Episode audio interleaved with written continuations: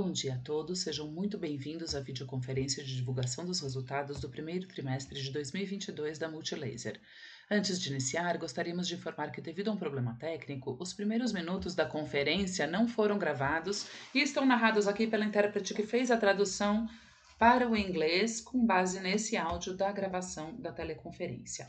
Meu nome é Juliane Goulart, sou a diretora de Relações com Investidores da companhia e aqui comigo estão o Ale Ostroviec, nosso CEO, e o Léo Dib, nosso CFO. Antes de passar a palavra ao Ale, gostaria de fazer referência ao disclaimer que se encontra ao final da nossa apresentação e também informar a todos que após os comentários sobre os resultados, iremos abrir para perguntas e respostas. Para fazer uma pergunta, basta clicar no ícone Q&A na parte inferior da sua tela e escreva seu nome para entrar na fila. Ao ser anunciado, uma solicitação para ativar seu microfone aparecerá na tela, e então você deverá ativar o seu microfone para fazer a sua pergunta. Caso você não deseje abrir o microfone, por favor coloque ao final da pergunta sem microfone e nós leremos a pergunta e daremos a resposta. Alexandre, é com você. Bom dia a todos. Bem-vindos à nossa teleconferência. Muito obrigado pelo tempo de vocês. É um grande prazer falar com vocês aqui. Nós vamos fazer uma rápida apresentação dos destaques do primeiro trimestre da companhia e abriremos depois para perguntas e respostas. Vocês podem ver o ícone de Q&A. Todo mundo que tiver perguntas sobre qualquer assunto ao multilaser ou mercado, teremos um prazer de responder. Vamos começar com os destaques. Primeiramente, a receita nesse trimestre estava em linha com o planejado, ficou exatamente na meta do que era esperado para o primeiro trimestre. Claro que quando você olha, você vê uma queda de cerca de 20% comparado ao primeiro trimestre de 2021, mas isso foi completamente esperado, porque 2021 foi um trimestre completamente atípico vocês veem que os volumes de venda eram próximos dos volumes do quarto trimestre, o que é impensável no nosso setor.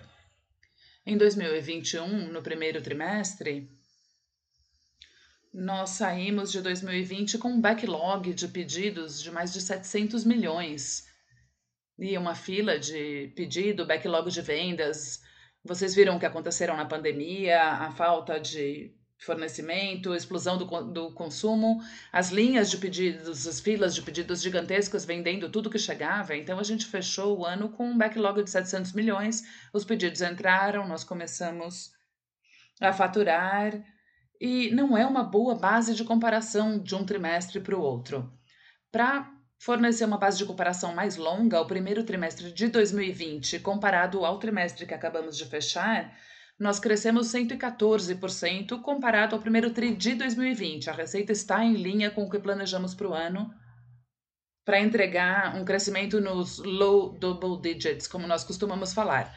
Agora, a boa notícia do trimestre foi um aumento significativo na margem bruta, que foi algo que nos surpreendeu e surpreendeu os investidores no quarto trimestre foi assunto de discussão no call, teve uma conversão de margem muito grande. Nós explicamos na época que o boom de consumo da, do pós-pandemia tinha encerrado, o varejo estava com um excesso de estoque, a Black Friday não aconteceu, o Natal não aconteceu, a Multilaser estava reduzindo os preços com as pressões das margens comprimidas para entregar receita e nós mencionamos no trimestre que nós esperávamos um aumento leve de margem nesse trimestre e esse aumento pequeno acabou sendo uma melhora robusta de 21 para 28%. Não é o pico de margem bruta que nós tivemos no auge da pandemia.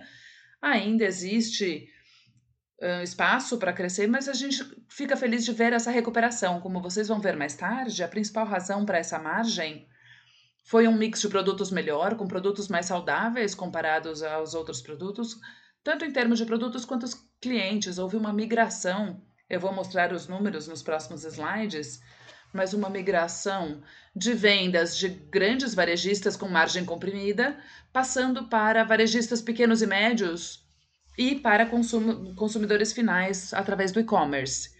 A margem líquida também teve um aumento significativo, nós melhoramos em termos de de lucro e a margem líquida aumentou 5,4 pontos percentuais, mas muito disso se deve à variação cambial, que melhorou e teve um impacto positivo para a Multilaser, para o bottom line da Multilaser. E por fim, a gente fica muito feliz de ver que as parcerias que nós fechamos, os novos negócios estão indo muito bem. Toshiba com as telas está indo muito bem. A VAX, que nós vamos ver mais tarde. Obabox com as vendas por e-commerce. Expat com os tapetes higiênicos para pets e as novas parcerias que foram anunciadas. Então, estamos nos tornando mais diversificados, reduzindo o risco de depender de uma ou duas categorias. Vamos dar uma olhada na receita líquida, nós estamos crescendo. Podemos ver aqui 27% e olhando o trimestre contra trimestre, podemos ver aqui uma queda de 22% comparado ao quarto trimestre, que é completamente normal. O primeiro trimestre é sempre em torno de 25, de 23 a 27% no primeiro trimestre. De 23 a 27% abaixo do quarto trimestre. Claro que é muito diferente do ano passado, mas é um evento atípico. No primeiro trimestre de 2021, a receita foi basicamente a mesma que no trimestre, último trimestre do ano, isso não existe. A, sazonalidade é muito forte na nossa indústria, com a Black Friday, o Natal, no quarto trimestre, então isso é um efeito do backlog da pandemia. As margens também se recuperando, o que é bom, 21% passando para 28,4%, ainda abaixo do pico, mas existe espaço para recuperação de margem. Nós estamos felizes de ver que os negócios estão mais saudáveis em termos percentuais. O EBITDA teve uma melhoria também, de cerca de 1% comparado ao quarto trimestre. Passamos de 1,53, saindo uma queda leve em valores absolutos, devido a uma receita menor, mas a margem está mais saudável, como vocês podem ver. E o lucro líquido, como mencionamos, melhorou comparado ao quarto trimestre, passou de 12% a 17,5%, que é uma recuperação muito boa. Claro que tem o efeito cambial aqui também. O dólar a 5,5 caiu para 4,7 e em 4,7 todas as nossos passivos dolarizados teve uma remarcação no nosso balancete e, e se tornou uma receita financeira mas é devida à variação cambial. E aí tem a pergunta se isso vai ser revertido em margens mais baixas? Não necessariamente, porque o dólar americano voltou a subir de certa forma. Então, no segundo trimestre, o dólar está subindo. Então, nós não sentimos pressão cambial dos clientes perguntando agora com 4,70 eu quero um desconto. A gente não vê isso em relação à questão cambial. É um ganho para a companhia mas é um ganho cambial, um ganho de câmbio na linha de receita financeira. É importante mencionar que a gente aproveitou esse trimestre para reduzir a nossa exposição ao dólar com os fornecedores estrangeiros. Se vocês olharem o cash burn, houve algum cash burn, mas nós fizemos isso para pagar fornecedores que não entram na dívida líquida. É claro que não é uma obrigação bancária, mas é uma obrigação, é um passivo para a companhia e nós começamos a pagar isso com o dólar abaixo de 5. Então foi uma vantagem quando o dólar voltou a subir. Não foi especulação, foi uma política. Nós conseguimos descontos com os fornecedores para conseguir fazer o pré-pagamento de algumas contas, mas no fim foi favorável. O dólar caiu um pouco e depois subiu de novo, então acabou sendo bom para nós. Então, ficamos muito felizes, claro, com o lucro líquido e a porcentagem, que foi acima do quarto trimestre. Agora, olhando para os canais, o movimento mais importante que nós vimos aqui, nesse trimestre, foi o derretimento dos grandes varejistas. Vocês veem de baixo para cima o segundo item em azul claro são os grandes varejistas que estavam consumindo cerca de 15% da nossa receita, passaram para abaixo de 10%.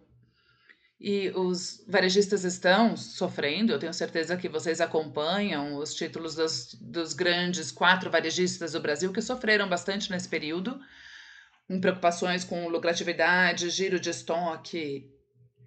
As vendas caíram, houve muita reclamação de consumidores, menos consumidores nas lojas e os grandes varejistas se concentraram mais no e-commerce. E aqueles que se concentraram no e-commerce saíram bem, mas as lojas físicas foram menos parte do foco dele, perderam em serviços e fornecimento. Alguns dos grandes varejistas sofreram e isso se refletiu nas nossas vendas, porque nós tivemos um selling forte no meio do ano passado, no terceiro trimestre. No quarto trimestre tivemos algumas vendas na base de promoções, como vocês viram no último call, e o giro de estoque ficou abaixo do esperado. Então esse trimestre foi uma ressaca do varejo é, recomprando muito pouco e a nossa porcentagem da participação de grandes varejistas caiu. Por outro lado, vocês podem ver que os pequenos e médios varejistas com margens mais saudáveis aumentaram de 28% para quase 23%. Então, os pontos que nós perdemos com os grandes varejistas passaram para os pequenos varejistas. Não foi uma troca ruim para nós. Vimos muitos sellers em marketplaces pequenos, com uma estrutura enxuta outros com serviço físico de alta qualidade também ganhando participação, e é uma das razões pelas quais a nossa operação se tornou um pouco mais saudável. A Multilaser é muito forte no atendimento a pequenos e médios varejistas. Outro destaque: nas outras linhas estão equilibradas a parte de governo, provedor, corporativo, e houve um aumento significativo na parte de vendas direto ao consumidor e e-commerce. 6,5% da nossa receita em termos de margem bruta é ainda mais. É uma estimativa bruta que eu posso dar de cerca de 10% da nossa margem já vindo de vendas direto ao consumidor no e-commerce. É da nossa operação da Multilaser, o nosso próprio site, nossos vendas em marketplace e as vendas da Obabox, a empresa que nós compramos no ano passado, que está fazendo um ramp-up exponencial. Todos os meses a Obabox faz 20% mais do que no mês anterior. Então, ficamos muito animados com isso, com as vendas direto ao consumidor são muito mais saudáveis, é claro. E existe a cadeia de fornecimento. E estamos trabalhando forte com o portfólio exclusivo para esse público. Nós não temos conflito de canais, nós temos os itens certos, itens específicos para o varejo e itens exclusivos para o nosso e-commerce. Então é um mix de produto mais saudável e um cenário positivo para a companhia.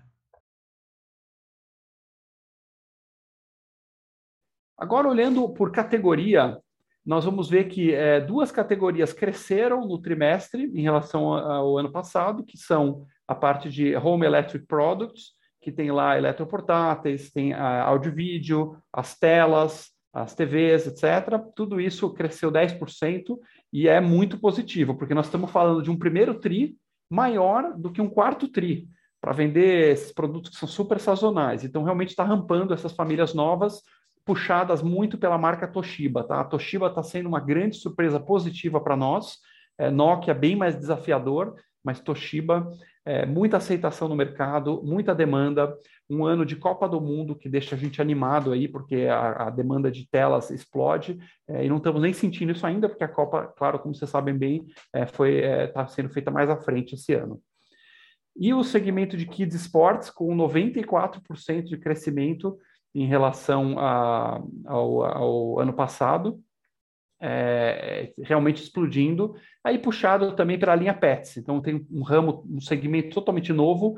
É, brinquedos está crescendo, apesar de que o primeiro trimestre para brinquedos não é referência, é, na sazonalidade é muito forte o terceiro trimestre para brinquedos. É, baby crescendo forte e Pets, que é novidade, todo estoque vendido o tempo inteiro. Nós estamos com um mês de fila de backlog de produtos Pets. Impressionante a aderência desse setor. É, estamos com um mês de faturamento na fila, correndo atrás e trazendo mais máquinas, fazendo mais capex aí para produzir mais produtos PET e atender a demanda. A parte de Office IT, que é puxada por redes, acessórios de informática, teve uma certa queda aí da ordem de 17%. Isso é bem esperado mesmo. A gente está comparando um período pandemia, o pessoal comprando muita coisa para home office ainda, é mouse, teclado, roteador, com é, um mês agora pós-pandemia, se Deus quiser. Então, 17% não assusta. É, o que assusta, sim, que é um ponto de preocupação, é a linha de mobile devices, que caiu 45%. E é bem aquele ponto de dor que eu mencionei, tá, pessoal? Nós estamos falando aqui de smartphones e tablets e notebooks, essas três categorias, smartphone, tablet, notebook, os grandes eletrônicos que a gente chama, vendidos no grande varejo. Esse que é a dor. Se a gente olhar no pequeno e médio varejo, está indo bem, mas se você olhar as top quatro contas aí, essas empresas é, de mercado, inclusive estão todas listadas, lá teve uma queda dramática por conta de altos estoques e baixa reposição. Tá? Não é uma perda de market share, nós não estamos é, perdendo espaço nem cadastros, eles simplesmente deram uma pausa na compra, isso impacta na nossa venda aí, porque são poucos itens de muito volume em pouquíssimos clientes. Estamos falando de três, quatro clientes aí que são os ofensores. Por outro lado, a margem bruta, se a gente olhar, foi, a, é, foi é, uma das melhores. Depois de Kids Sports, que é uma margem bem saudável mesmo, você vê Kids Sports na, na casa de 41%, são produtos leves, produtos é, que não têm tanta agressividade de, de competitividade no mercado, né? brinquedos que a gente tem exclusividade, produtos baby, etc., pets, é a maior margem. Em segundo lugar, foi justamente, curiosamente, foram os mobile devices.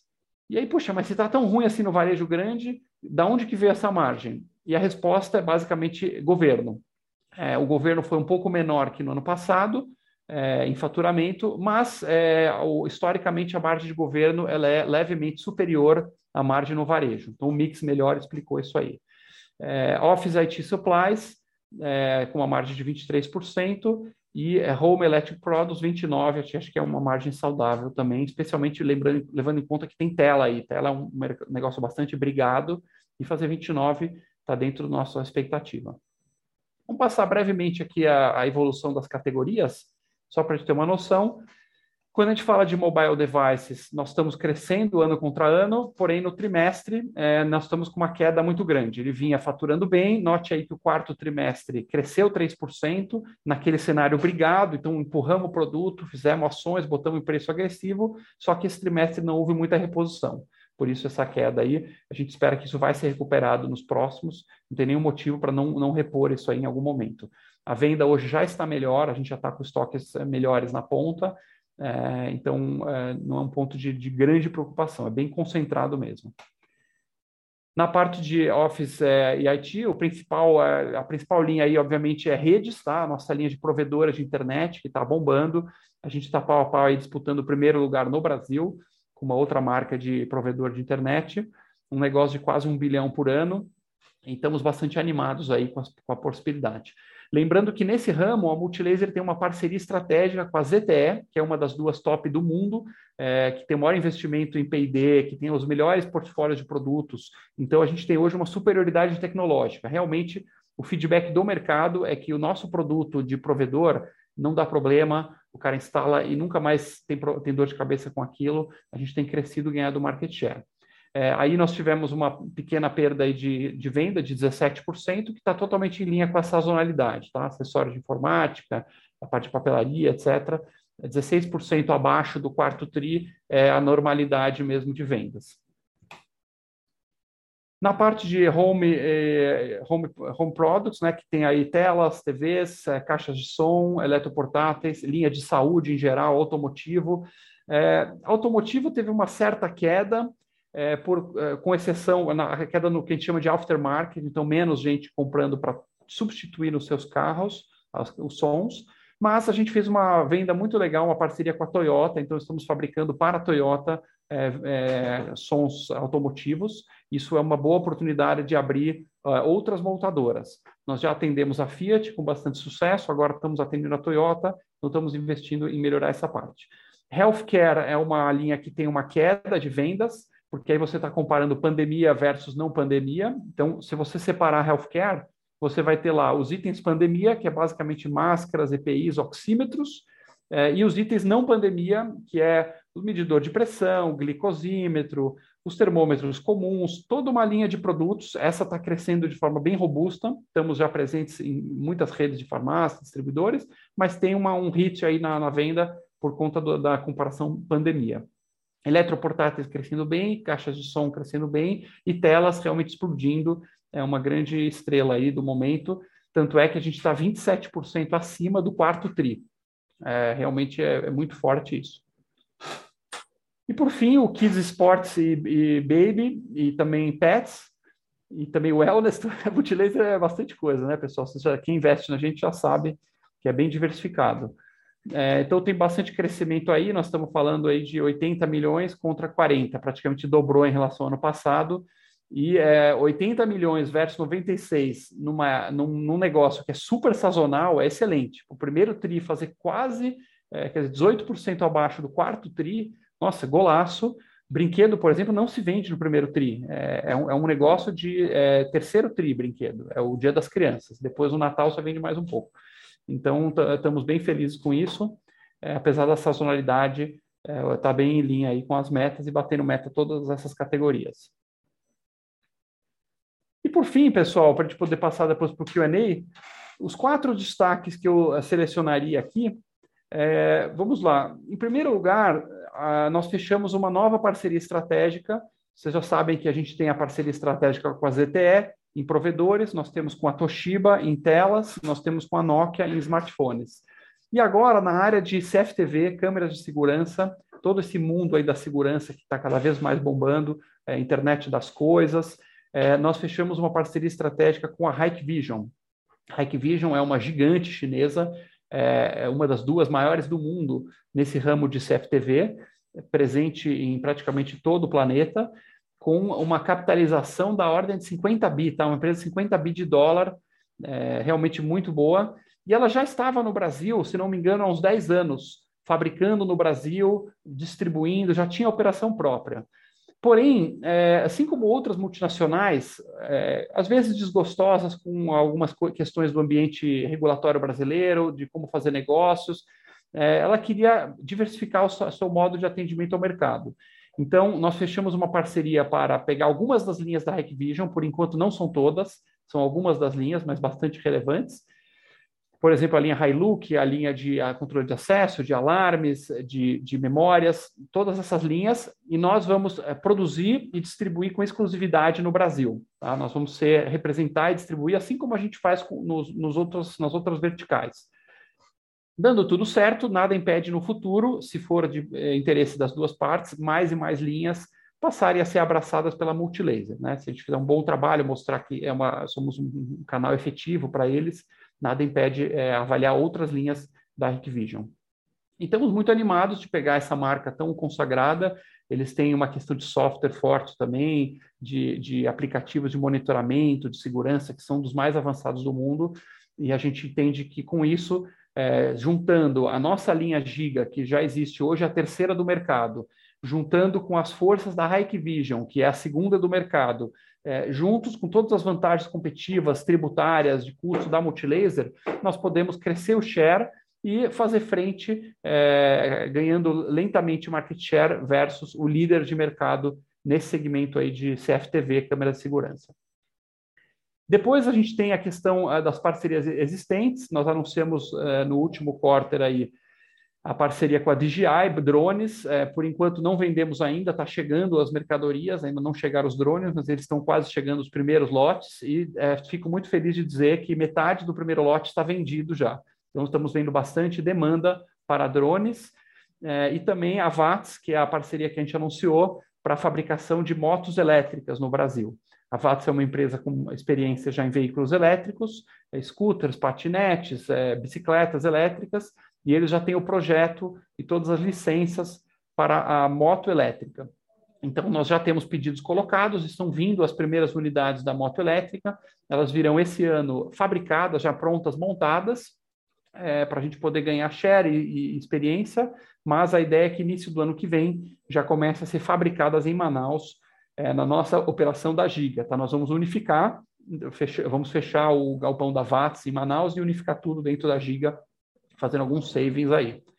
Muito animados também, é, mobilidade é, é, o futuro, mobilidade elétrica tem uma enorme demanda, estamos vendo muita gente animada nos procurando, muita fila já de pessoas querendo fazer pré-orders, é, mas a gente vai querer é, esperar primeiro os produtos estarem embarcados para aí começar a aceitar as pré-orders. Nós tivemos aí casos no mercado de outras empresas aí que aceitaram pré-orders, pegaram pagamentos, acabaram tendo problemas de supply, e isso acabou gerando um risco de imagem. Então a gente quer só começar a aceitar as pre-orders quando tiver com o produto embarcado já é, bem firme. É, terceiro ponto, a gente sempre vinha com essa dúvida do governo: puxa, será que o tiro de 2021 foi uma vez só? É um tiro curto, não vai se repetir? O ano de 22 está vindo com uma boa surpresa.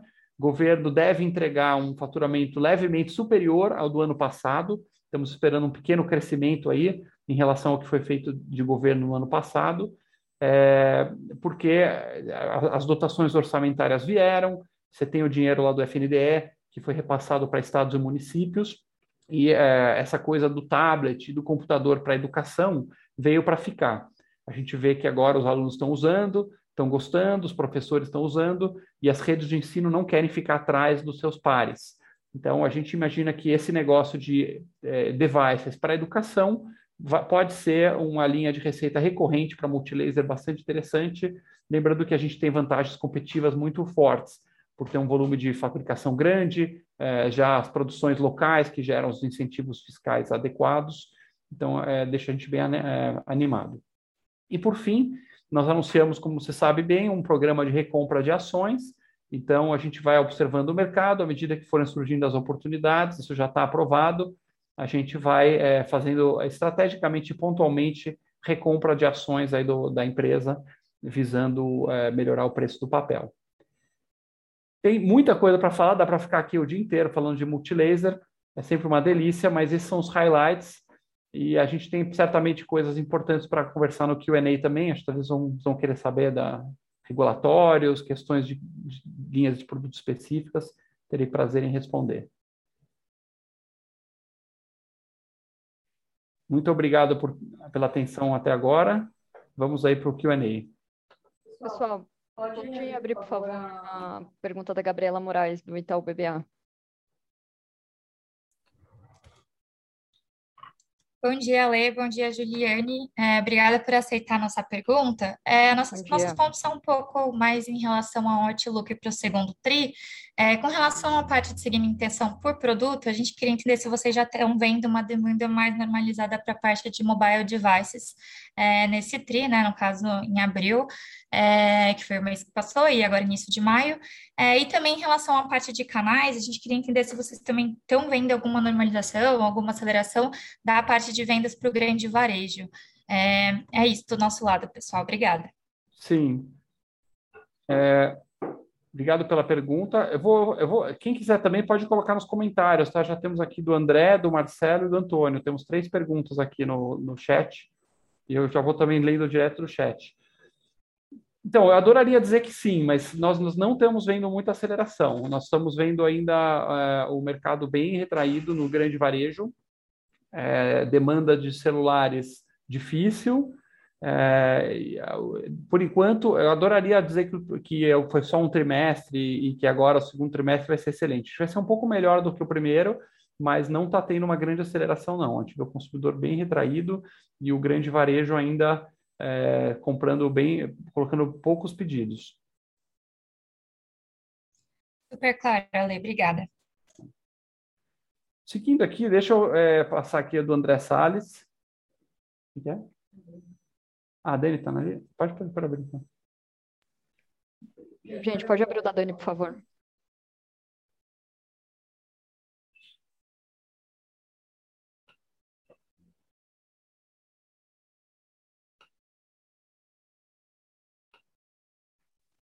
Pode fazer a pergunta também. Oi, é, bom dia, Lê.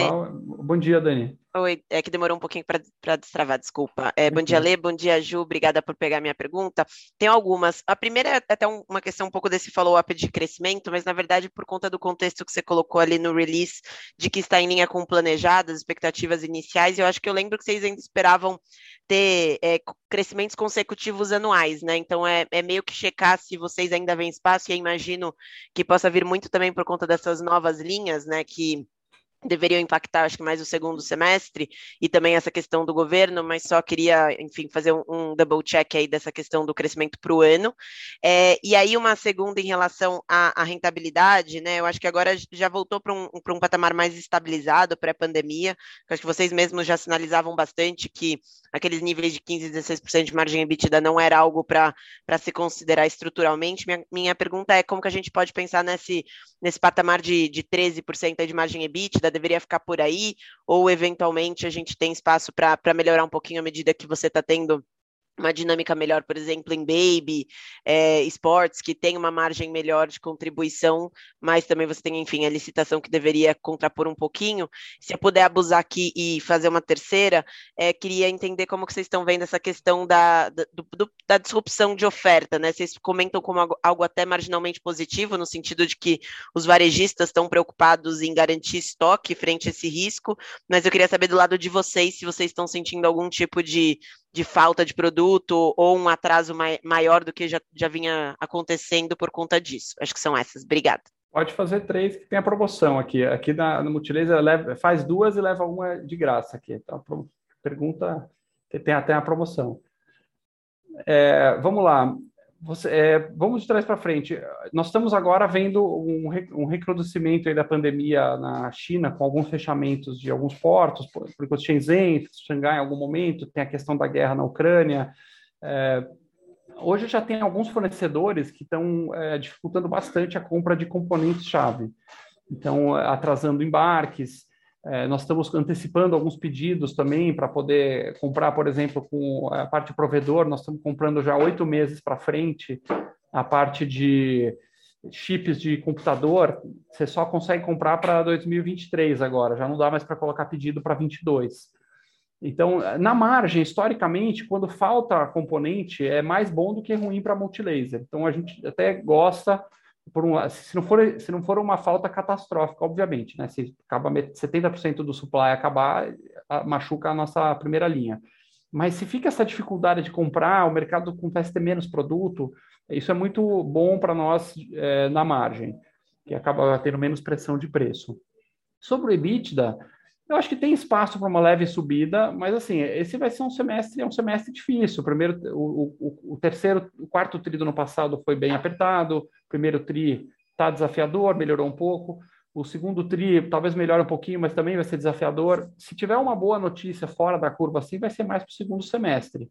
Tá? Então, assim, a gente está falando de, de 13 de EBITDA, qualquer coisa de 13, 15, na minha opinião, não é, não é, não é guidance, tá? mas a longo prazo para multilaser, um EBITDA dessa ordem de magnitude, 13 a 16, seria um EBITDA normal de, de longo prazo para multilaser. Então a gente tem que buscar aí subindo aí meio por cento, 1% por trimestre, para ir deixando a operação um pouco mais saudável.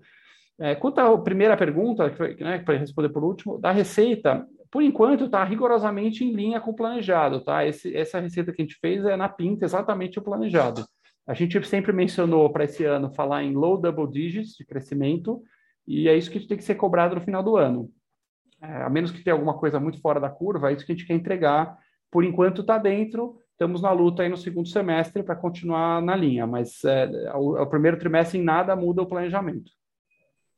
Excelente, obrigada, Lê. Era, era isso, obrigada. Algum outro aberto? Então, por, eh, vamos passar para do chat aqui. É, do André Salles, aqui do UBS. Sobre o backlog do ano anterior, de 700 milhões, o quão acima dos níveis normais eles eram, né? Eles estão, quer dizer, como eles eram. Como vocês estão vendo o sellout dos grandes e pequenos varejistas nos próximos meses? pega um pouco daquela primeira pergunta. É, historicamente, a gente vinha de um, de um, backlog de 40 milhões. Tá? O, o, número normal de anos, aí, que eu sempre acompanhei isso aí, é 40 milhões de backlog para uma empresa que faturava 2 bi. Então, extrapolando para a realidade de hoje, esses 40 milhões seriam da ordem de 120, 130 milhões, que é exatamente o que a gente tem hoje. Tá? Nós estamos aí sempre oscilando de 100 a 150 milhões de backlog. Então, nesse sentido, está super em linha com o que era 2018, 19, 17, etc. É, que é o normal, sempre tem pedido chegando, coisa para faturar, fabricar tal. Estamos é, falando aí o que de uma semana de vendas, né, esse backlog. Em dezembro de 21, perdão, em dezembro de 20, a gente estava com 700 milhões. Então mostra aí é, esse esse gap que teve durante a pandemia. Chegou o primeiro tri e aí começou a faturar, tudo que chegava faturava Daí que veio aquele número tão, tão bom. O sellout dos grandes pequenos varejistas, hoje, assim, os encalhes estão muito melhores, tá? É, junto com a área de trade, que é a nossa diretoria aqui de trade marketing, nós temos, não sei se vocês lembram da, da, da época das apresentações toda da empresa, nós temos um sistema até bastante sofisticado para acompanhar o giro na ponta. É, nós temos um software chamado Radar Trade, que ele é criado pelo nosso departamento de TI. Então, nós integramos o nosso sistema com os estoques de centenas de varejistas e semanalmente a gente recebe o estoque do cara e o giro da semana, estoque, giro, estoque, giro. E a gente roda essa, essa informação, gera uma cobertura semanal, né, uma cobertura em semanas, e aí separa entre encalhe, giro normal e escassez. Escassez vai para o vendedor fazer reposição, o encalhe, a área de trade, recebe essa informação e faz ações, e toda mês, quando eu chegava para olhar esses relatórios, estava tudo vermelho, estava realmente muito produto encalhado, muito smartphone, muita caixa de som, alguns eletroportáteis, é, produtos, por exemplo, que tinha 50, 60 semanas no varejo, estamos falando de um ano. É, e hoje é, o, o, nível de encalhe baixou muito, tá? É, o, o, produtos assim acima de milhão é, no alerta vermelho tem um ou dois só. Então realmente melhorou mas eu não vejo o varejo tão animado para puxar grandes volumes. Adoraria agora que ele falasse, pô, baixou meu estoque, vou puxar um monte e apostar. Eles não estão apostando, eles estão comprando da mão para a boca, vendeu, compra um pouquinho, vendeu, compra um pouquinho. É, eu atribuo isso, é, no caso dos grandes varejistas, é, a uma preocupação bem saudável aí, talvez entregar né, resultados melhores, a, a, a fluxo de caixa, a rentabilidade, é, sofreu muito o papel desse, desses varejistas nos últimos meses, então, eles estão bem mais é, seletivos aí na compra. É, se a demanda aumentar, é, por outro lado, isso vai.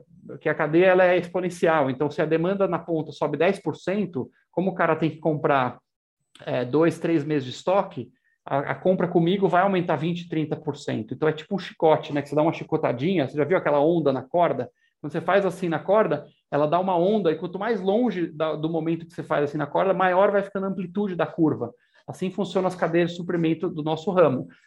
Uma pequena mudança na demanda na ponta, é, como o varejista compra para dois, três meses, ele, ele falou, poxa, aumento 10% a demanda, então ele já vai me, me comprar 20%, 30% a mais. E eu, com o chinês, vou comprar também 7, 8 meses. Então, a, a, a, a, boca do jacaré é muito grande quando chega mais perto da origem do supply. É, então, podemos ter boas surpresas aí mais para o segundo semestre. Por enquanto, está em linha. Passando agora para o Marcelo, é, do, do, Fundamentos. Bom dia. É, vocês acham que conseguem ser competitivos na exportação, mesmo sem benefícios tributários em outros países? É uma ótima pergunta, Marcelo. Nós estamos indo bem com exportação. Tá? Nós é, estamos vendendo já em é, Uruguai, Argentina, temos pedidos já para Colômbia, para México, para Portugal. E a Multilaser, sem dúvida, ela se utiliza dos benefícios normais de mercado para algumas categorias especialmente o, o, os eletrônicos, a informática. Assim como todo o mercado, né, nossos concorrentes diretos, sejam brasileiros ou multinacionais, todos é, têm os, os rebates, os incentivos fiscais normais. Então, a cadeia tributária é 40% de imposto, com todos os incentivos cai para 25%, por exemplo. Né? Então, todo mundo tem, tem isso, é uma, é uma questão é, de mercado. Mas nós temos muito sucesso também em diversas verticais que não têm incentivo fiscal nenhum. Por exemplo, nós somos líderes de mercado em acessórios de computador, não tem um centavo de incentivo fiscal, isso é importação. Nós somos é, o quarto player em brinquedos e não tem incentivo fiscal nenhum. Nós estamos muito bem em Baby, não tem incentivo fiscal. A linha Pets não tem incentivo fiscal. É, a linha de papelaria, a linha de eletroportáteis. Então, assim, é, a Multilaser é uma máquina de lançamento e distribuição de produtos. Esse é o nosso DNA. Nós tentamos fazer isso com excelência, com softwares proprietários criados dentro de casa para a gente ter uma operação excepcional. E essa é a nossa vantagem competitiva. Eu sei que tem muita desconfiança é, e, e, e, dúvida por parte de investidores que ficam com aquela fantasia, né? Ah, vocês são um negócio de incentivo fiscal, então por isso talvez não é tão interessante. Mas esse investidor que talvez esteja sendo apressado a olhar nosso negócio, ele não está vendo é, uma série de verticais que são inclusive a maioria esmagadora dos nossos SKUs. Tá? 90% dos SKUs da Multilaser, dos nossos 6 mil SKUs, 90% deles não tem incentivo fiscal e nós vamos muito bem, obrigado. A gente tem incentivo naquilo que é obrigatório ter incentivo, porque senão você está fora do jogo. Mas o tempo dirá, tá? A exportação está rampando, ainda ela é muito pequena para o todo, mas a meta esse ano é dobrar o faturamento de exportação. Então, é, vamos ver aí o que vai acontecer. Para ser bem sincero, eu tenho menos medo, Marcelo, eh, da questão do incentivo tributário, isso não me preocupa, e mais medo da questão de ser um ambiente diferente. Então, certamente, é, a Multilaser funciona muito bem no Brasil. Será que esse modelo de distribuição, esse tipo de produto, funciona tão bem assim no México, em Angola, em Portugal? Isso é o que nós veremos. Beleza. Temos aqui o Antônio Marcos. Bom dia, parabéns para toda a equipe pelos resultados. É, estou entusiasmado com a diversificação da Multilaser nos mais variados ramos. Mas, por outro lado, me preocupa a possibilidade de se perder o foco. Há algum estudo para, no futuro, fazer uma divisão de negócios? Parabenizar também pelo movimento de reduzir passivo circulante com o caixa elevado. Mas indago se esse movimento pode vir também para dívidas caras, para melhorar o resultado financeiro. Perfeito. Vamos separar em duas questões. Primeira pergunta: será que nós estamos é, reduzindo o passivo em dólar com dívidas caras? Felizmente não, Antônio. Felizmente não. Nós baixamos, é, nós baixamos bancos também no trimestre, se eu não me engano, em 120 milhões. É isso, pessoal? 150 perdão, 150 milhões. Então, esse trimestre foi um trimestre de redução de passivo, pagamos 150 milhões de banco, mais alguma coisa perto de meio bi de fornecedor, certo?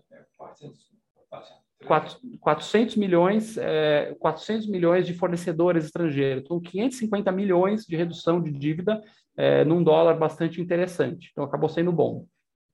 Sobre a questão do foco, é, essa é uma pergunta recorrente e assim, a Multilaser foi estruturada para ser como se fosse um conglomerado de várias unidades de negócio. É como se você, as pessoas que é, decidirem nos honrar aqui investindo na nossa empresa, é como se ela estivesse investindo em 15, 20 diferentes consumer goods companies. Diferentes, 15, 20 diferentes empresas de consumo. Você poderia pegar e botar o dinheiro numa empresa de acessórios, de computador, numa outra empresa de pets, numa outra empresa de produtos baby é, ou uma outra de roteador, você poderia investir em 15, 20 empresas.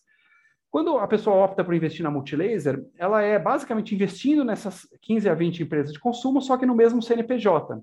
A gente acredita que no Brasil, devido às questões de como o Brasil funciona, ambiente de negócio, etc., é mais eficiente uma única empresa, um único CNPJ, que consiga consolidar a logística, importação, distribuição, back-office, é, uma série de áreas comerciais que são compartilhadas, promotor, quer dizer, tudo consolidado, compartilhado, acaba gerando mais valor do que empresas independentes duplicando custos.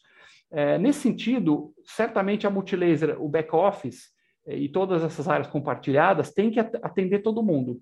Mas, quando você fala de cada negócio em si, todos os departamentos que têm a inteligência do negócio, eles são compartimentalizados é, e independentes. Então, a gente funciona é, na base de business units, unidades de negócio independentes. Tem um head, tem uma equipe de marketing, tem uma equipe de é, produto, tem uma equipe de engenharia, tem uma equipe de design. Então, existe lá em cada business unit, vamos dizer 15, 20 pessoas, varia bastante, tá? Mas 15, 20 pessoas, como se fosse o cérebro de uma empresa inteira montado só pensando naquele negócio. É por isso que a gente consegue plugar diferentes unidades de negócio é, e funcionar bem.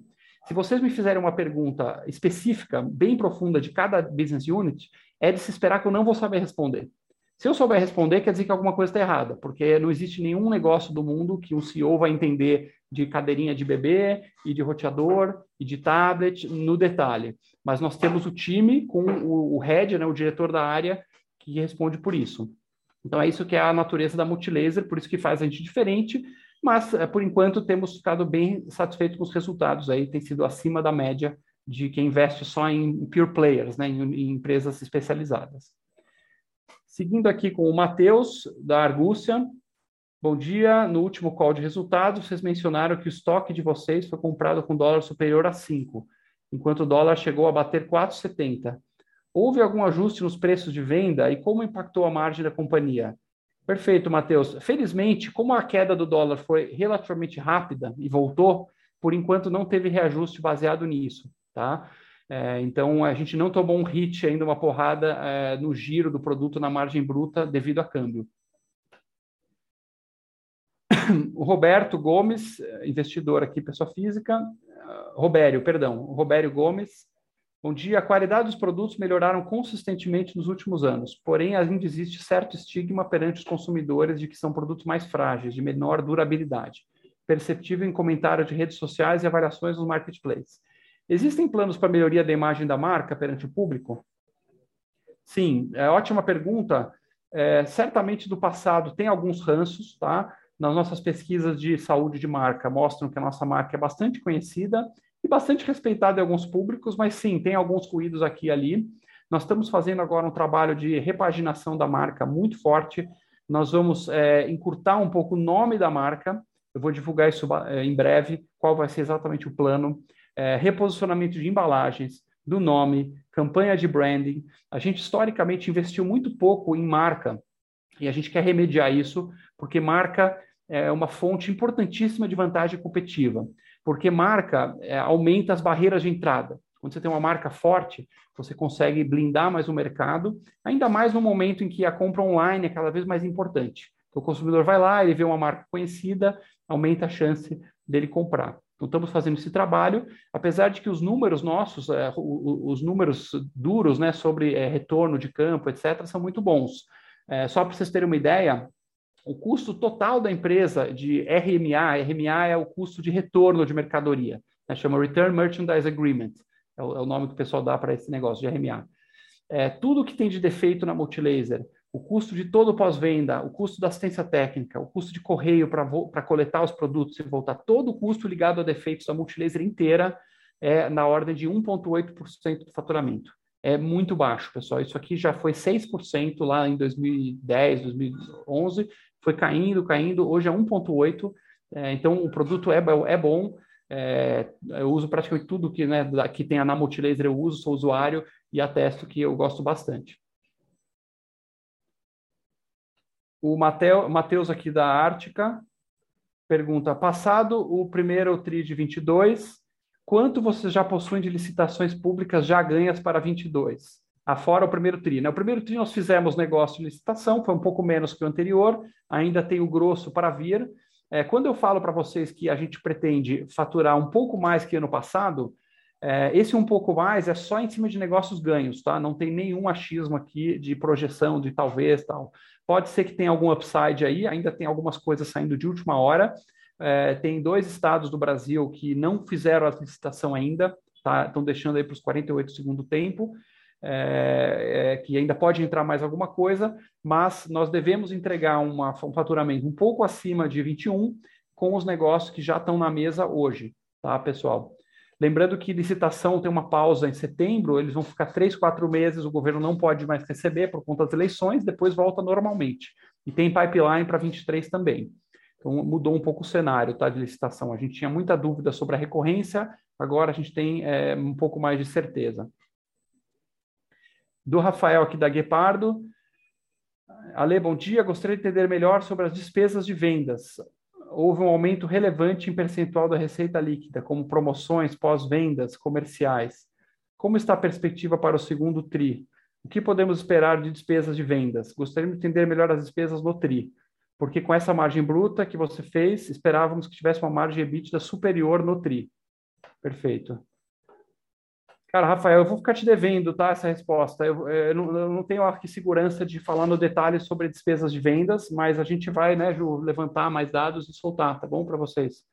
É, é, se você só das, dessas que você citou aqui, promoções pós-venda comerciais, pós-venda é aquilo que eu mencionei, esse está super em linha, então não tem nenhuma preocupação aqui, é da ordem de 1,8%.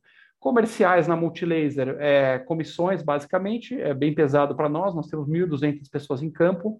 Promoções, nós temos 600 promotores em campo, é, temos muita ação de trade, as rebaixas entram aí, as, os rebates, as ações de comprou, levou, é, as campanhas de marketing também. Então, eu teria que quebrar isso tudo e ver qual foi o ofensor, tá? A gente vai te retornar isso aí. Se eu puder só ajudar também na resposta, é, a gente, a despeito né, de, de, né, da, da, comparação, a margem EBITDA foi, como a gente comentou, bem em linha, até um pouco superior ao que a gente esperava no nosso planejamento. Então, isso aí, de certa forma, já está dentro do, do que era esperado. Obviamente, o primeiro trimestre ele pressiona um pouco mais, e dado as condições de mercado, a gente teve que fazer mais ações para tentar fazer esse, esse, esse estoque, esse reposto. Mas olhando para frente, dadas as perspectivas que a gente tem e o objetivo de crescer, como o Ale falou, double digit, isso volta para os patamares é, mais diluídos, ajudando também na proporção de uma melhora de margem é, de bottom line de EBITDA. Beleza. Do Bob aqui do Bank of America, Olá, Alex. Como você está pensando sobre o mercado endereçável e sua estratégia de entrada no mercado para mobilidade elétrica? Perfeito. É, Bob, o mercado endereçável, imagino, você está falando das outras categorias, né? Ou a pergunta é só do mercado de mobilidade elétrica? Será que está aqui sabendo? Tá, vamos, vamos, no geral, então. A primeira coisa, é, a mobilidade elétrica, nós temos quatro canais que a gente acha que são interessantes explorar. O primeiro e mais relevante no momento são as vendas corporativas, as vendas para frotas. Então, tem bancos interessados, tem frotas de entregadora de comida, entregadora de produtos em geral. É, todas essas redes famosas aí que a gente usa no dia a dia tem muito interesse em converter as frotas é, combustão para frotas elétricas. Então, tem pedidos aí, negócios em andamento que é, falam na ordem de mil peças é, por negócio. Isso é bastante coisa, né? Mil peças é da ordem de 20 milhões de reais de pedido. É, mas também não é guidance, é só uma referência, um ballpark aí do tamanho desses negócios. O segundo é a nossa rede de concessionárias. Nós vamos ter uma loja própria bem grande, um showroom, que é uma flagship para mostrar a marca, e depois nós vamos trabalhar com é, concessionárias e franquias. A VATS já tem aí é, cerca de sete franquias, se não me engano, é, não, não, lembro exatamente o número, e a gente quer expandir bastante por todo o Brasil lojas de mobilidade elétrica através de franqueados. É, o terceiro canal é as parcerias com é, concessionárias atuais e varejistas. Então, os nossos grandes varejistas estão interessados em expor as motos é, nesses canais. E o quarto e último, obviamente, é a venda direta via e-commerce. Então, nós teremos também via e-commerce é, esse produto. É muito sensível à questão do pós-venda, da assistência técnica. Então, é, a equipe da VAT está muito focada em deixar isso bem estabelecido. Sobre o mercado endereçável no geral, a gente tem uma participação muito baixa ainda em diversas categorias, então a gente vê muito espaço para crescer. Em smartphones é da ordem de 5%, em televisores é menos de 2% de market share, é, em eletroportáteis é menos de 8% de market share. Então tem muitos negócios de bilhão que a gente tem espaço para rampar e crescer. E a gente está apostando muito em crescer em cima de é, eventuais saídas de concorrentes concorrentes que estejam muito endividados, empresas multinacionais desgostosas com o ambiente de negócio do Brasil, muito querendo talvez passar a operação para alguém ou diminuir suas operações aqui. A gente acha que tem bastante espaço aí. E negócios que estão crescendo, é o GPON, que é a rede de fibra ótica, é, a taxas ainda menores agora, com, com a, o juro alto, isso machuca um pouco as vendas também do, do GPON, que é, é intensivo em CAPEX. Mas é, a gente vê muita oportunidade também. Eu destaco aqui um negócio que eu não mencionei ainda, é um modelo de negócio que é, nós temos já várias propostas rolando, que o pessoal chama é, de turnkey, turnkey, que é o seguinte, em vez de eu vender os equipamentos de GPON, que é a fibra ótica, a, a ONU, a LT, esses equipamentos para o pro provedor, eu é, faço a venda do equipamento, mais os passivos óticos, que são aquelas caixas que vão no poste, todos os equipamentos acessórios, mais a mão de obra, então pega parceiros no Brasil, e a gente instala, constrói a rede para o, para o cliente. Então ele fala assim: ah, eu quero fazer a fibra aqui de bairro tal de Sorocaba. Preciso aqui de 100 milhões de reais de equipamentos e mão de obra tudo. E a gente vai lá e tanque, faz toda a operação para ele, deixa tudo pronto, e aí ele vai nos pagando com um prazo um pouco maior, porém rentabilizando muito bem o capital. Né? A gente consegue embutir uma taxa interessante aí nisso e é, agrega muito mais valor do que simplesmente ficar é, vendendo o produto. Então, esse negócio de provedor está é, tá vindo novos bids é, nesse sentido, é uma solução mais completa. Isso também é, um, é uma possibilidade de crescimento grande. Seguindo aqui com o Marcelo, voltando aqui para o Marcelo, outra pergunta. Sei que a empresa admira a cultura da Netflix. Gostaria de saber qual a estratégia para manter uma alta densidade de talentos na companhia. Legal, Marcelo, adoro esse tipo de pergunta. É, é raro aí. Muito bom. Sim, a gente admira muito a cultura da Netflix. A gente sabe que agora eles estão no momento aí, né? Perder um pouco de, de, de, subscribers, a ação sofreu um pouco, mas a, a, estrutura cultural deles de liberdade com responsabilidade nos agrada muito, porque ela ressoou muito bem com o DNA que já era da Multilaser. Então, ao ler o livro da Netflix, do Reed Hastings, a gente começou a se inspirar, nos inspiramos e falamos: puxa, é isso realmente é o que a gente é, é o que a gente quer intensificar praticamente todos os executivos aqui leram o livro. É, nós temos aqui os sete valores da Multilaser muito fortes, que é liberdade e responsabilidade, quem decide, zero burocrata, zero preconceito, é, uma é, produtividade. Então, esses valores, a gente faz muitos vídeos e conversas e rodas com os colaboradores para falar disso. Cafés com o CEO, que eu passo nas áreas, é, dois, três por, por mês, é, escutando os colaboradores, o que, que a gente está vivendo corretamente e não corretamente dos valores.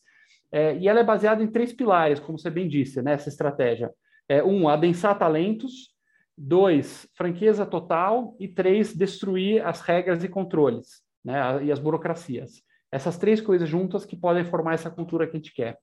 O adensar talentos, basicamente a gente precisa fazer a pergunta fundamental que o Reed Hastings ele recomenda, que é o keeper test, né? A pergunta que ele chama é, como é que eu vou saber se eu vou manter pessoas no time? É o keeper test. É, keeper test, né? Não sei como traduzir isso aí direito. É, é o teste de manutenção. De... Você pergunta, poxa, se esse cara saísse hoje, se ele pedisse as contas, quanto eu lutaria por ele? Quanto eu ficaria desesperado? Será que é, porque assim, se você perguntar para o gestor, às vezes, numa empresa tradicional, ele vai falar, não, está todo mundo mais ou menos, ok, ninguém está ruim, então deixa lá. Mas se você fizer o keeper test, será que todos vão ficar? Se, quer dizer, se o colaborador te procurar e falar, cara, eu vou sair, você fica desesperado? Você luta por ele? Você luta por salário? Sim ou não? Se a resposta é sim, realmente é um talento. Se a resposta é não, talvez não é um grande talento. Então, a gente está instigando nossos, é, nossos gestores a fazer sempre essa pergunta é, e aí adensar os talentos na Multilaser. Em paralelo a isso, a franqueza total. É, eu fico muito feliz de saber que a gente andou muito nessa escala. Eu acho que assim, toda empresa tem politicagem, é normal tal, mas no caso da Multilaser é, é, muito unânime isso. O pessoal fala, olha, aqui a politicagem é muito baixa, a gente fala o que a gente quiser, a gente fala com qualquer um a qualquer momento. Eu vou no CEO e reclamo de não sei o quê. As pessoas discordam de mim publicamente. Tem, tem reunião de estratégia de business unit que levanta o dedo do analista, eu, eu dou uma lacrada lá, ah, eu acho que a gente tinha que ir para a esquerda. Aí o analista levanta e fala, Alexandre, eu não concordo com a sua posição por isso, isso, isso. É lindo isso, é maravilhoso. Isso acontece, na real, na Multilaser. E, por fim, a questão da, da redução de controles e burocracias, que a gente tem muito forte aqui. Né? Não, tem, é, não precisa pedir autorização para fazer despesa, é, não, não tem horário de entrar e sair, não tem horário de, de... não tem home office ou ficar no escritório a gente deixa as pessoas bastante livres. Não tem dress code, até, nem por isso alguém chegou pelado aqui na empresa, até hoje ninguém chegou pelado, mesmo não tendo dress code. Então, eu estou bem feliz com essa evolução aí da cultura. Apesar de que isso, normalmente, quando você é um investidor, o pessoal, pô, tá, isso aqui é, é fluff, é subjetivo, mas eu ouso dizer que essa é a verdadeira fonte de vantagem competitiva, tá? Porque essa é a única coisa que é incopiável. Todo o resto, cara, dá para copiar. A gente comprou uma máquina tal, o cara pode comprar uma máquina tal. A gente lançou o produto tal, o cara lança o produto tal. O que é incopiável é a cultura. Não tem como. Ninguém no mercado tem a cultura igual a nossa, assim como nenhuma empresa é igual a, a, a outra, né? Mas eu acredito que a nossa cultura é uma fonte de vantagem competitiva. É, o Rafael da Lume, bom dia. Como está o pipeline para novas licenças? Vocês vêm buscando novas marcas? Essas licenças atuais vêm contribuindo positivamente para a margem de crescimento da companhia? Rafael, é, sim, nós estamos sempre buscando novas licenças, novos negócios. O mais recente, obviamente, foi agora a Hike Vision, que a gente pegou para fabricar e distribuir. Antes dela foi a DJI, antes dela teve a, a compra da SPET. Estamos sempre buscando novos negócios e temos um pipeline de coisas aí. É, a Targos também não mencionei, a Targos a gente está distribuindo as mochilas. E como tudo, tem erros e acertos, tá? É, a, a, parte, por exemplo, de Tommy Tip, que era uma linha de baby, não foi bem a parte de Rapu não está indo muito bem, a Nokia resultados mistos, porém a Toshiba está indo muito bem, é, a DJI por enquanto parece bem promissor e a SPET está espetacular. Então assim, a gente vai colocando as coisas no portfólio que façam sentido, algumas acerta e expande, algumas erra, tenta errar pequeno e partir para outras coisas. Do Matheus aqui, novamente da Argúcia, você comentou as telas Toshiba estão com boas vendas, Poderia comentar a diferença de margem nas vendas de produtos de marcas próprias e produtos de marcas parceiras, não necessariamente a Toshiba? Então, Matheus, varia muito, tá? É, varia muito isso aí, porque assim, na teoria, a marca global, parceira, deveria ser um pouco menor que a própria. E sim, na média ponderada, sim, a gente tem uma margem percentual maior na marca própria do que na marca eh, estrangeira. Até porque o ticket unitário da marca estrangeira é maior. Então, o ganho por peça, né, se eu vender um celular multilaser de 500 reais, é, eu vou ter uma margem percentual maior do que vender um Nokia de R$ 1.500. Mas também é o triplo do preço. Então, mesmo que a margem seja um pouco mais apertada, ainda vale a pena, porque o esforço de venda, né, de entrega, de pós-venda, de fazer uma, uma, uma, divulgação no ponto de venda, é, é, é unitário por peça. Então, tendo uma, um ganho absoluto bacana, tá bom. É, mas tem exceções. A, a, Fisher, por exemplo, a Fisher Price dá uma margem melhor para nós é, na, na, linha Baby. É uma linha que a gente desenvolveu de cadeirinhas, tudo desenvolvimento multilaser, fornecedores multilaser, que a gente licencia e paga royalties para a Fisher. A marca Fisher dá margem mais, alta para nós do que a marca Multikids Baby em linha de, de puericultura. Então, tem exceções aí, é, varia bastante. A Toshiba, por exemplo, nesse momento está melhor que a Multilaser, mas no início não. Então oscila bastante conforme as flutuações do mercado. A Multilaser é essa cesta de realidades, é por isso que na média a gente consegue ser um pouco mais estável do que um pure player, que tem, teria uma oscilação astronômica aí. Retomando para o Bob aqui, é, você pode comentar sobre a qualidade do estoque e suas posições em estoque de itens de maior demanda, caso comecemos a ver uma maior interrupção na cadeia de suprimentos. Não, hoje a gente está bem, bem comprado, tá? Eu diria que está até um pouco acima do ideal. A gente costuma ter um terço de estoque é, em casa, liberado em extrema, e dois terços viajando, ou seja, já embarcados, China, etc. Hoje está ao contrário, nós estamos com um terço viajando e dois terços em casa. Isso está gerando uma série de problemas para nós de logística. Tá? Nós estamos com é, depósitos alugados, gastando um custo adicional. Gostaria de ver até a gente equacionando isso melhor. Tá? mas é, do ponto de vista de um shortage seria maravilhoso. Nós estamos é um bom problema para ter no momento de shortage é, global. A gente está bastante estocado. E por fim, é, do Rafael aqui da EQI, como vocês enxergam a relação entre câmbio e margem bruta? Curiosamente, Rafael, curiosamente a, a gente é muito resiliente a câmbio, tá? É, se, se, você tem, eh, vamos supor que tem uma, uma maxi desvalorização, como ocorreu várias vezes, tá? Em 2015 teve, em 2020 teve, a cada cinco anos em média no Brasil tem uma, uma maxi. É, o dólar dispara, os preços são imediatamente repassados, porque praticamente tudo é dolarizado, e a nossa margem bruta não sofre é, muito com isso. Você tem um hit no, no, no, no financeiro do cambial, mas aí não entra na margem bruta é, e normalmente a gente está redeado, então é bem leve. Se o dólar começa a cair e a gente tiver muito estocado, vai repassando para o preço mais aos poucos. Então também você consegue rejuvenescer esse estoque é, antes de ter um impacto na margem bruta. É, então, se você olhar o nosso histórico mais longo, você vai ver que é, 2015, por exemplo, que o câmbio teve aí os 30% de FX, 30%, 35%, é, nós tivemos uma boa rentabilidade e uma margem bruta estável. Tá? é, pelo fato de que toda a cadeia dolarizada, não é que a gente está importando e está competindo com um monte de brasileiro aqui com custo em reais. Não é verdade. É, o custo nosso, produto importado, obviamente, é 100% dolarizado e produto fabricado é 93% dolarizado. Tá? O custo nacional é só 7% do nosso COGS. Então, é, é, a cadeia inteira funciona assim. Legal, acho que por hora passamos todas as 16 perguntas. Quem está com a gente até aqui, agradeço muito. Alguém quer fazer uma pergunta aberta para a gente encerrar? Algum comentário aí? Léo, Ju, toda a equipe. Legal, obrigado. Obrigado a todos aí. É isso aí, gente. Estamos animados aí com o que o Ali falou. Muita novidade, muita coisa vindo. A empresa é, é, são várias dentro dela mesmo e é isso que nos dá segurança, né? Essa autonomia, essa dinâmica, essa cultura que eu, por exemplo, que chego há pouco tempo, estou vivenciando e gostando muito. Um grande abraço, prazer conhecer vocês.